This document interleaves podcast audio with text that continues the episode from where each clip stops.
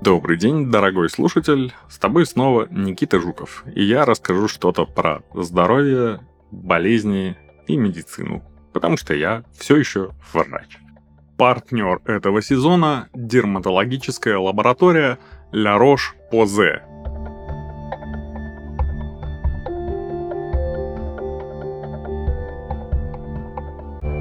Сегодня я хочу рассказать тебе про паразитов. Да, те, которые живут в нас. Можно зайти в интернет и ужаснуться. Из каждого утюга сегодня слышно, что ежеквартальная антипаразитарная чистка – это прям то, что доктор прописал. Всякие гуру превентейджа вещают на свои многомиллионные аудитории, что оказывается паразиты есть в каждом из нас.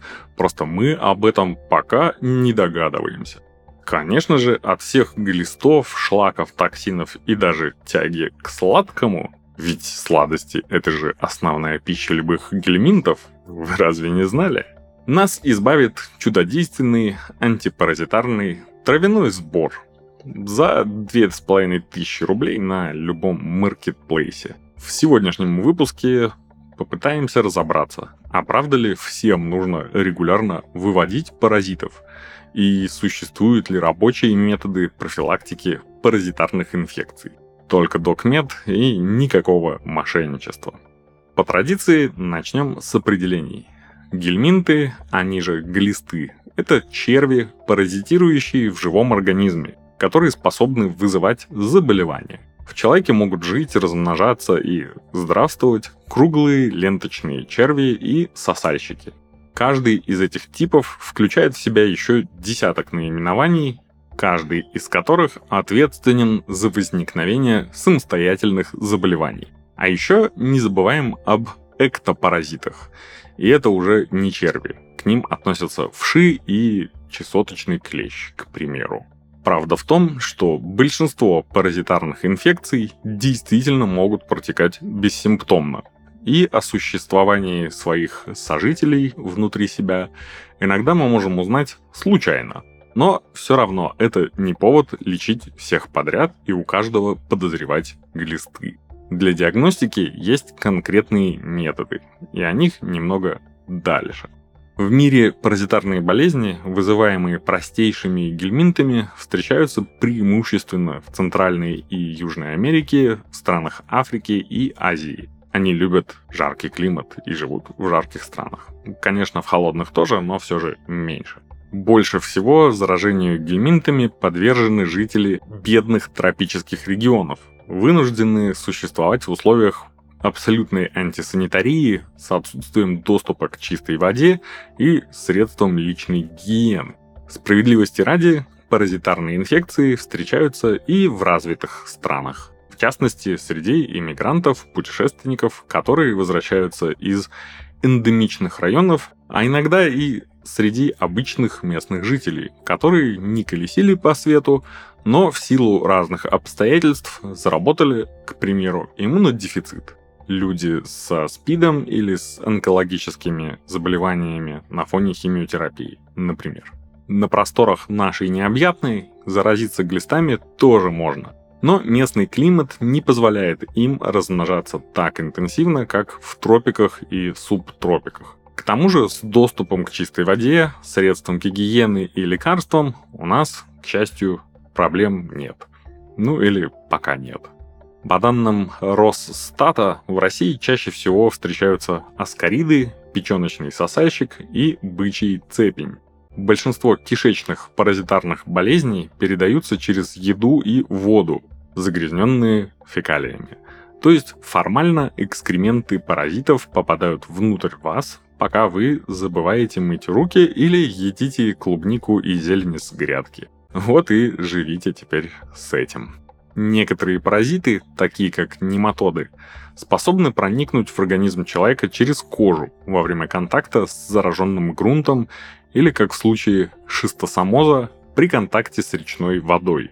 Другие, такие как малярия, передаются с насекомыми, а именно через комаров рода Анофилес при переливании крови, использовании общих игл или через плаценту от беременной женщины к ребенку, паразиты могут передаваться крайне редко. Каждый такой случай это скорее исключение.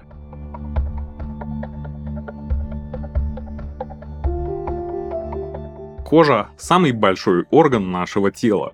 Она всегда остается на виду, при этом выполняет множество функций, направленных на правильную работу всего, что есть у нас внутри. В новой рубрике мы расскажем интересные факты о коже и то, о чем ее состояние может нам рассказать. Можно сказать, что кожа – естественный щит нашего организма. Она защищает тело от вредных внешних воздействий, травм, инфекций и ультрафиолетовых лучей. Ультрафиолет нельзя назвать однозначно вредным. При контакте с кожей он активирует синтез витамина D, который нужен для стабильной работы иммунной системы и выработки серотонина. Однако одновременно с этим ультрафиолетовые лучи разрушают волокна эластина, провоцируя фотостарение. При дозированном загаре кожа сможет восстановиться самостоятельно. Но если принимать солнечные ванны часто и не защищать кожу, у вас может нарушиться выработка кожного сала, появятся пигментные пятна и даже ожоги. А если солнце слишком активное, возрастет риск появления новообразований, как доброкачественных родинок, так и злокачественных. Дерматологи рекомендуют защищать кожу круглогодично, не только летом на пляже, но и в городе. Лучше всего включить косметику с SPF в свой ежедневный уход. Например, средства гаммы Angelios от дерматологической марки La Roche-Posay. Они подойдут для ежедневного использования, не оставляют жирного блеска, устойчивы к поту, песку и воде – и подходят даже для чувствительной кожи. Гамма Angelios от La Roche-Posay поможет защитить кожу от солнца.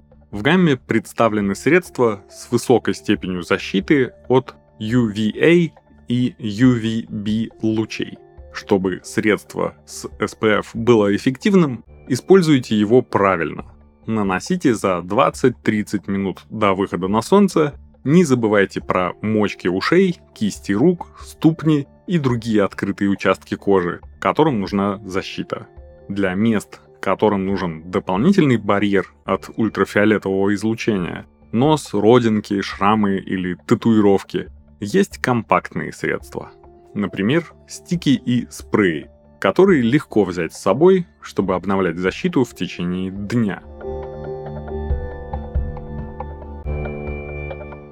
перечислять симптомы всевозможных паразитарных инвазий, это более грамотное слово, чем паразитарные инфекции, было бы абсолютно бессмысленно и беспощадно. Так что я остановлюсь на тех, которые должны вас насторожить. Если внезапно вас накрыла диарея, которая длится уже несколько дней без каких-либо улучшений. Появился необъяснимый сухой кашель. Да, есть боль в животе и вздутие, и оно ничем особо не объясняется. Есть боли в мышцах, кровь в стуле или в моче, сыпь на коже, как при аллергии, но не похожая на аллергию, и от нее не помогают антигистаминные. Непонятные уплотнения под кожей, зуд в области ануса или половых органов, высокая температура и необъяснимая потеря веса. Но чтобы выяснить наверняка, живет ли у вас чужой, нужно, конечно, обратиться к врачу. Вас точно не будут обследовать на все подряд, а соберут анамнезы, жалобы и заподозрят что-то более-менее конкретное. Все потому, что универсального метода диагностики паразитов в принципе не существует. Из того, что есть в арсенале медицины для диагностики паразитарных инфекций. Исследование Кала знакомое нам с детства как кал на яйца глистов. Его используют для скринингового поиска яиц или самих паразитов, обитающих в недрах желудочно-кишечного тракта и вызывающих диарею, жидкий водянистый стул, спазмы и вздутие живота.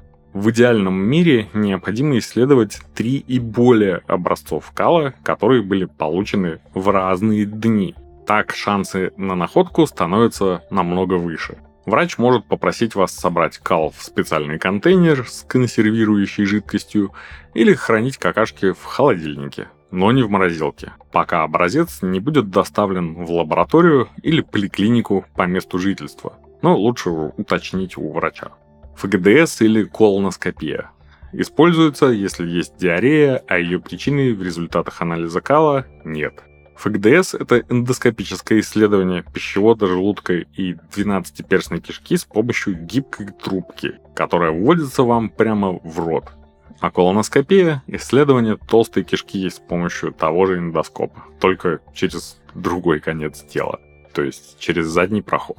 Анализы крови помогают выявить некоторые, но далеко не все, паразитарные инфекции. Глобально методов диагностики два – Серологическое исследование, которое позволяет найти антитела или антигены паразитов крови, образующиеся во время заражения организма как результат борьбы нашей иммунной системы с возбудителем. Мазок крови, когда паразитов ищут в крови, исследуя образец под микроскопом. Таким способом можно обнаружить малярию или филариатоз, и могут применяться дополнительные инструментальные исследования типа рентгена, КТ и МРТ, которые позволяют обнаружить некоторых паразитов, вызывающих поражение внутренних органов. Например, аскарит, блокирующих протоки печени или поджелудочной железы. Да, даже такое бывает. Проводить травяные антипаразитарные чистки и принимать препараты от глистов на всякий случай или там типа два раза в год не нужно. Чтобы профилактировать заражение паразитами, достаточно соблюдать несложные меры профилактики и отписаться от мракобесов в соцсетях. Не забывайте мыть руки перед едой или перед приготовлением пищи, после улиц, туалета, контакта с животными и землей и даже просто наличными деньгами. Пейте только бутилированную или кипяченую воду в местах без современных туалетов и канализационных систем. То есть там, где риск заразиться особенно высок. Не реже одного раза в год вводите своих домашних животных на профилактический осмотр к ветеринару и устраивайте им регулярную дегельминтизацию в соответствии с рекомендованным графиком. Да, даже если ваша кошка живет только дома и никуда не ходит гулять, все равно надо. Убирайте какашки со своими собаками на прогулках и не оставляйте кошачьи какашки в лотке на весь день. Мойте овощи, фрукты и зелень под проточной водой перед тем, как собираетесь их съесть. Следите за тем, чтобы ваш ребенок не облизывал руки или игрушки, если они испачканы в земле. Не ешьте сырую или недожаренную свинину, говядину или пресноводную рыбу. Узнавайте все о стране, куда вы собрались путешествовать особенно если она эндемична в отношении паразитарных инфекций. А если вдруг что-то и произойдет, то лечиться нужно все равно у врача. Есть и жизнеутверждающий вывод. На самом деле не все так печально, как можно прочитать в интернетах. Ваш организм вряд ли нафарширован паразитами, только если вы не житель Африки, пьющий воду из лужи. Лучше всех в паразитах разбираются врачи-инфекционисты, так что при появлении сомнительных симптомов стоит обратиться к одному из них. А если у инфекциониста вы уже побывали, но навязчивая идея о заражении паразитами продолжает вас преследовать, то в психиатрии для таких симптомов есть отдельный котел. И имя ему бред паразитоза. Короче говоря, не занимайтесь самолечением и самодиагностикой, а с вопросами, касающимися здоровья, общайтесь с грамотным врачом. На этом у меня все. Помните, страшен не тот червь, которого мы едим, а тот, который ест нас. С вами был Никита Жуков. До новых встреч!